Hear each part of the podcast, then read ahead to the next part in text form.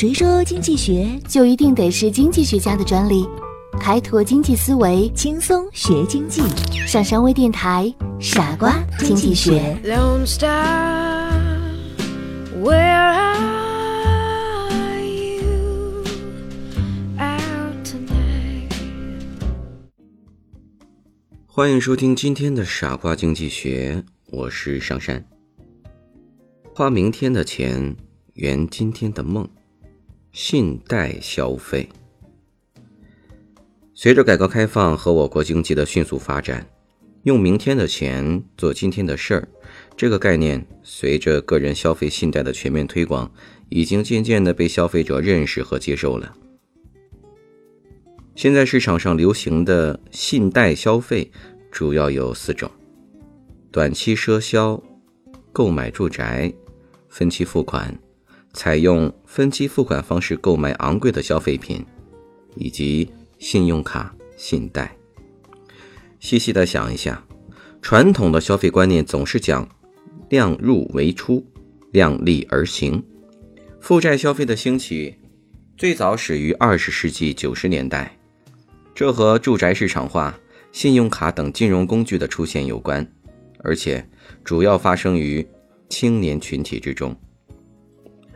花明天的钱，圆今天的梦，得以大行其道，有一个背景的作用，就是全球化语境下的消费主义影响。全球化与后现代主义消费观席卷整个世界，外来消费文化借助商品、广告等传播媒介，对社会形成越来越大的强势影响。超前消费的冲动，催生出所谓的“月光族”、“富翁”。这个“富”是负债的“富”。在高消费享受的光环之下，负债消费逐渐形成一种社会生活风尚。信贷消费本身无所谓好和坏，尤其在内需不足的今天，应该说适度的负债消费的确有利于拉动经济增长。但是从更大更远的社会发展视野看，高负债能够促进消费、刺激经济，是讲究匹配的运行环境的。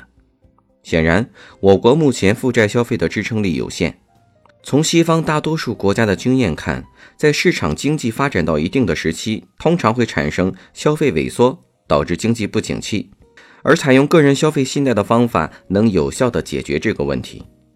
由此来看，个人信贷消费是引导消费、扩大内需、推动经济发展的一项良好举措，值得在国内消费需求不足的今天大力提倡。然而，与信贷消费相伴而来的负面影响也需要人们时时警惕。信用卡刷卡消费这种形式已经逐渐被许多年轻人所接受，并成为一种消费时尚。众所周知，信用卡的主要功用就是透支，主张超前消费，这无疑给人们的日常消费带来了许多的方便与乐趣。然而，高消费和透支消费带来的是债台高筑。加之现代社会竞争力很大，求职不易，失业率增加，对于那些缺乏社会阅历、工资收入低、正在求学或刚刚组建家庭的青年群体来说，无疑是雪上加霜。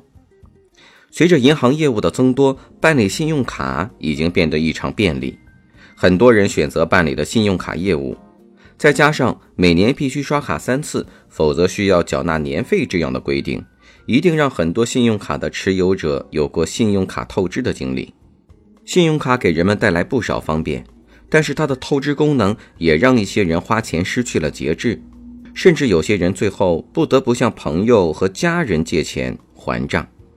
其实，他们在办理信用卡时，并没有真正理解信贷消费所体现的消费理念，而仅仅看中了其透支消费的功能。年轻人爱追求潮流和新奇，具有较强的虚荣心，而信用卡透支消费一不小心就会成为年轻人奢侈购物的催化剂。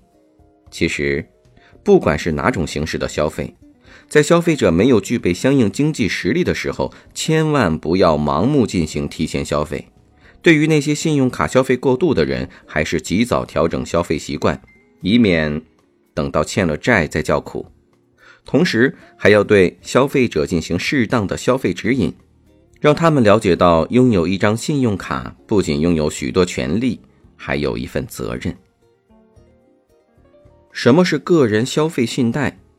个人消费信贷是指银行或者其他金融机构采取信用、抵押、质押担保或保证方式，以商品型货币形式向个人消费者提供的信用。